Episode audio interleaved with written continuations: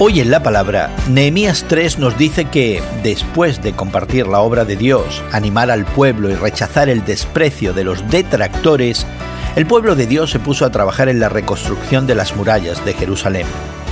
La lectura de este capítulo puede parecer un poco monótona, pero si te tomas el tiempo de leer entre líneas, las personas y el trabajo que hicieron es fascinante, porque podemos comprobar la diversidad de ese grupo.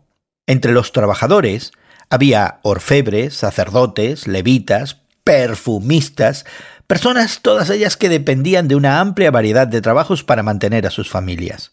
Todos colaboraron para reconstruir el muro, las torres y las puertas derribadas que rodeaban a Jerusalén. Lo que podría haber sido una tarea enorme, casi insuperable, se hizo posible con tanta mano de obra voluntaria. Todos trabajaron menos un reducido grupo que se negó a ayudar. Al parecer, los nobles de Tecoa no apoyaron la obra. Parece ser que no querían trabajar para otro jefe que no fueran ellos mismos.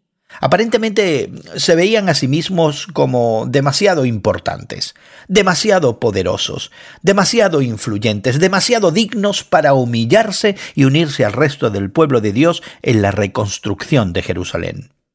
Si sigues a Jesucristo, debes recordar que eres parte de un cuerpo y que ninguna parte de ese cuerpo es más importante que otra.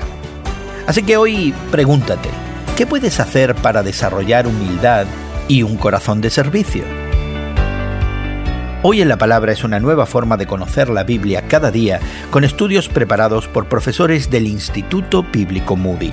Más información en hoyenlapalabra.org.